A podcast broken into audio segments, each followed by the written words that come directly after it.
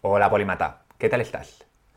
Aprender las bases de la física moderna en una sola tarde como si estuvieses leyendo una novela, disfrutando como si estuvieses leyendo una novela. Pues sí, eso es precisamente lo que consigue este libro que tengo aquí, que es el primero que voy a reseñar, que se llama Siete lecciones breves de física, del físico italiano Carlo Rovelli, que es un auténtico poeta. Este libro es el primero de la biblioteca, el más corto y probablemente el más poético de todos.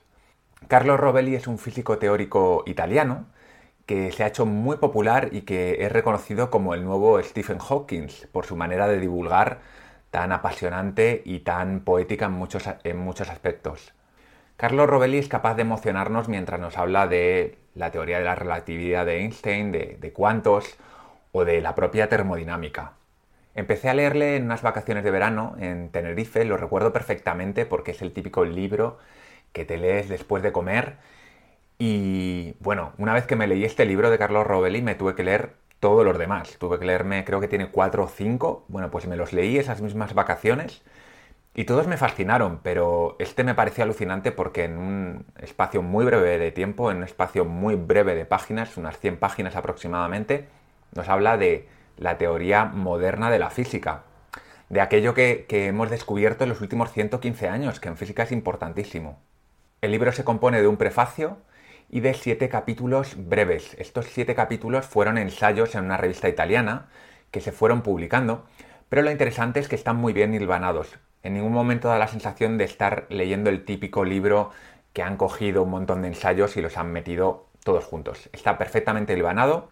Yo creo que Carlos Rovelli ya tenía pensado recopilarlo en un mismo libro ¿Y de qué nos habla? Pues nos habla de la cosmología, nos habla de la relatividad de Einstein, nos habla del modelo estándar de partículas, de la gravedad cuántica de bucles, que es su especialidad, y de la relación entre calor, tiempo y probabilidad. En el último capítulo, que quizá es el que menos me gusta, pero no porque no esté bien escrito ni porque sea un capítulo malo en absoluto, sino porque se sale un poquito de hablarnos de física y habla un poco de filosofía. Ahí nos habla del determinismo, nos habla de la mente, de la conciencia, de nuestro lugar en el cosmos. Bueno, es, un capítulo súper poético, súper interesante, pero quizá para mi gusto es el menos interesante de todos ellos. Bien, una de las primeras cosas que quiero hacer en todas las reseñas es decirte si necesitas algún tipo de conocimientos adicionales o haber leído algún libro o haber estudiado alguna carrera previa, lógicamente la biblioteca polímata está pensada para todos los públicos, pero en algunos casos puede haber algunos libros que requieran de una pequeña preparación previa. Sin duda no es el caso de este libro. Cualquier persona que haya estudiado la física básica que nos dan en el instituto o en el colegio es suficiente para entenderlo y para disfrutarlo. Para que te hagas una idea de lo bello que es este libro y cómo se expresa Robelli, te voy a leer un fragmento del primer capítulo en el que habla de la relatividad Así es como empieza el libro, básicamente, una vez pasado el prefacio. Dice lo siguiente. De joven, Albert Einstein pasó un año entero haraganeando ocioso. Si no se pierde el tiempo, no se llega a ningún sitio, algo que los padres de los adolescentes olvidan a menudo. Estaba en Pavía, había vuelto con su familia tras dejar los estudios en Alemania, donde no soportaba el rigor del instituto. Era a comienzos de siglo y en Italia se iniciaba la revolución industrial. Su padre, que era ingeniero, instalaba las primeras centrales eléctricas en la llanura del Po. Albert leía Kant y a ratos perdidos asistía a clases en la Universidad de Pavía, por diversión, sin matricularse ni hacer exámenes. Es así como se llega a ser científico en serio. Que no te distraigan las palabras livianas de Robelli, porque las ideas contenidas en este libro son tremendamente profundas y en muchos casos antiintuitivas. Al fin y al cabo, así es la física moderna, alejada de todo aquello que vemos a primera vista y empeñada en ponernos en aprietos cuando intentamos imaginarla. Como todos los grandes divulgadores, al estilo de, Sagan o de Pinker, Carlos Rovelli hace acopio de ricas metáforas para acercarnos a las ideas más complejas, como la gravedad cuántica de bucles. Fíjate cómo la explica. El espacio ya no es algo distinto de la materia, es uno de los componentes materiales del mundo. Una entidad que ondula, se dobla, se curva y se tuerce. No estamos contenidos en una invisible estantería rígida. Nos hallamos inmersos en un gigantesco molusco flexible. Fíjate cómo te puedes imaginar de qué va esto de la gravedad cuántica de bucles, que es algo extremadamente complejo de imaginar, pero él te, él te habla de un molusco, de que se retuerce, ¿no? De, cómo el tiempo y el espacio se va retorciendo, cómo no es algo rígido. Pues así es constantemente Robelli.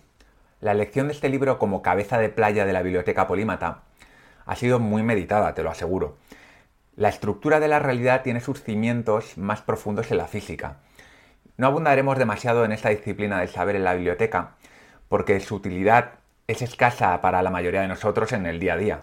Pero este libro tenía que estar porque Siete breves lecciones de física logra transportarnos a través de un apasionante tour por lo más importante de esta ciencia, sin hacernos perder tiempo en detalles innecesarios que no nos llevan a ninguna parte y que no nos van a aportar nada en nuestro día a día.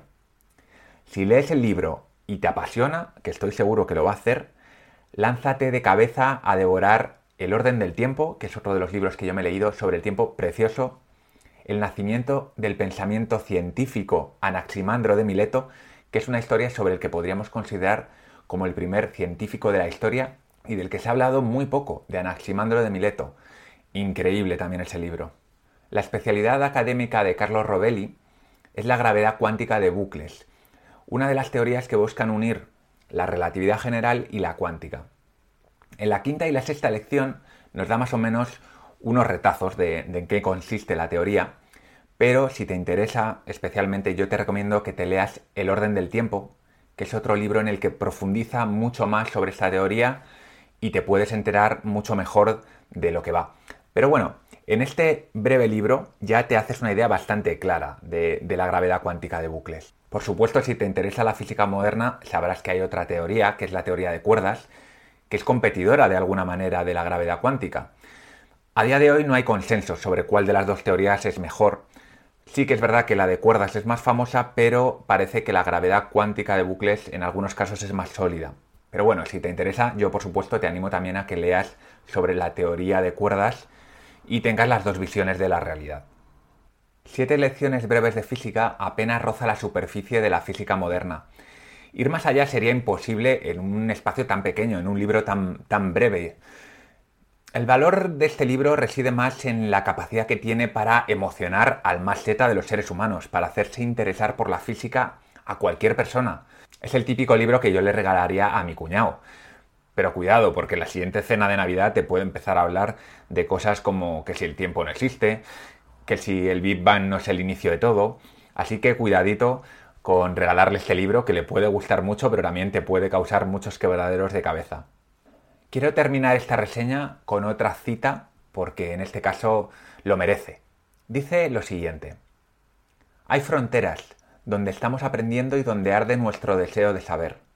Están en las profundidades más diminutas del tejido del espacio, en los orígenes del cosmos, en la naturaleza del tiempo, en el sino de los agujeros negros y en el funcionamiento de nuestro propio pensamiento. Aquí, en el límite de lo que sabemos, en contacto con el océano de cuanto no sabemos, brilla en el misterio del mundo, la belleza del mundo y nos deja sin aliento.